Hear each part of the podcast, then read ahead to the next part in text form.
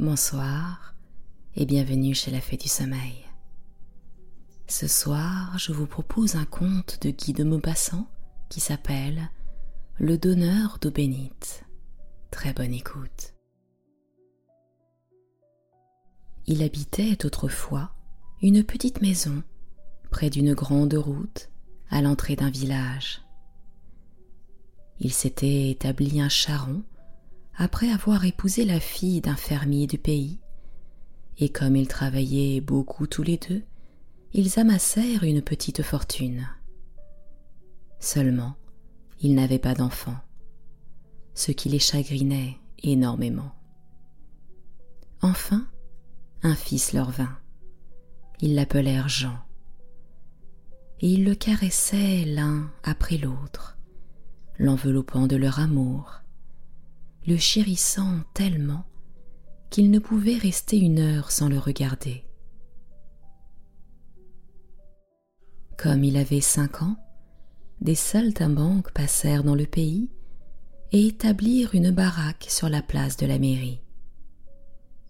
Jean, qui les avait vus, s'échappa de la maison, et son père, après l'avoir cherché bien longtemps, le retrouva au milieu des chèvres savantes et des chiens faiseurs de tours qui poussaient de grands éclats de rire sur les genoux d'un vieux paillasse.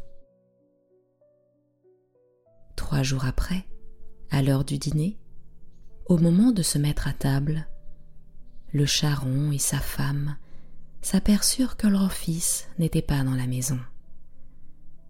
Ils le cherchèrent dans leur jardin, et comme ils ne le trouvaient pas, le père, sur le bord de la route, cria de toute sa force Jean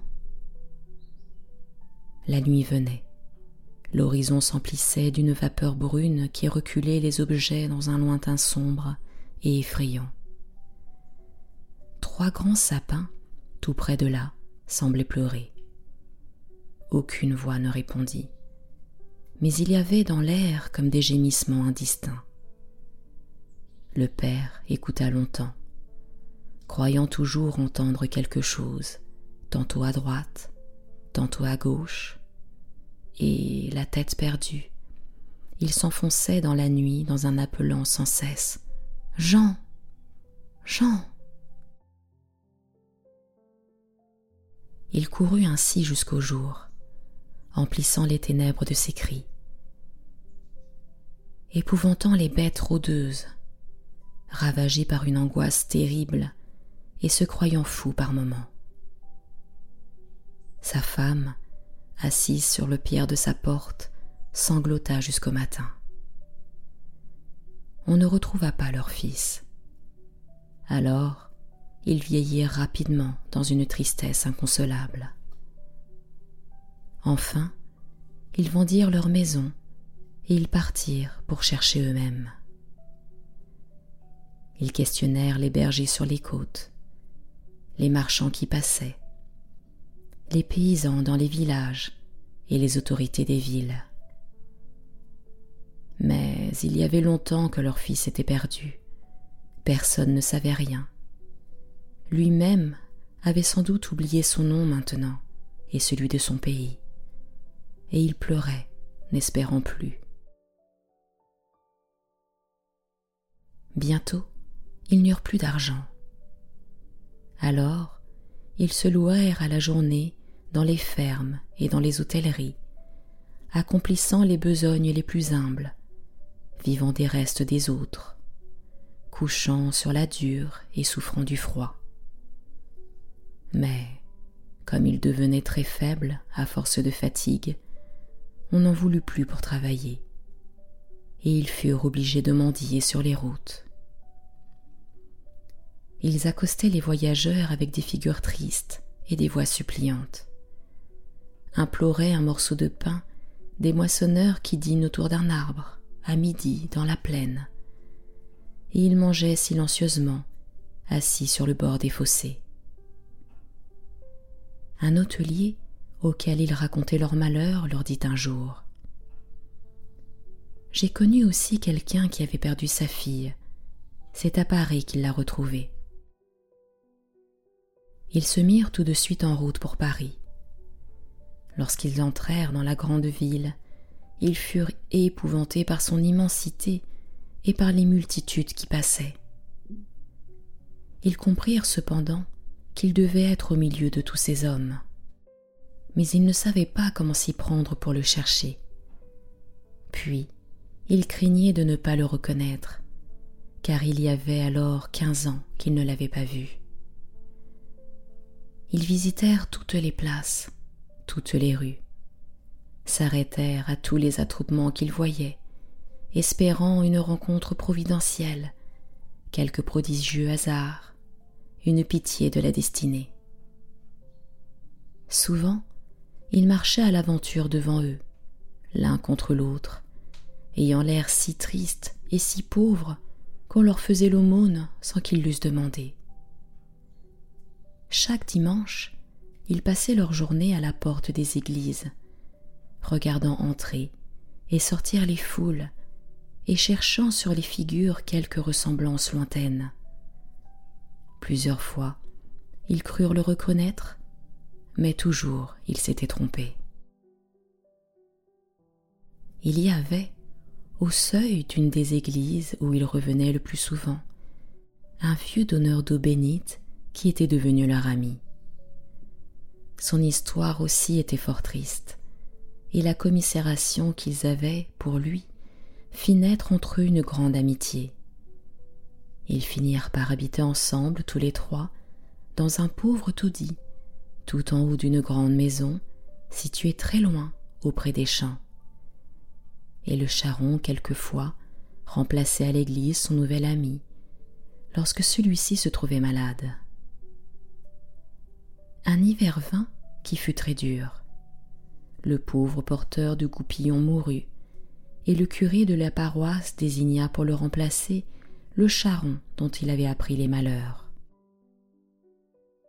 Alors, il vint chaque matin s'asseoir au même endroit, sur la même chaise, usant continuellement du frottement de son dos la vieille colonne de pierre contre laquelle il s'appuyait.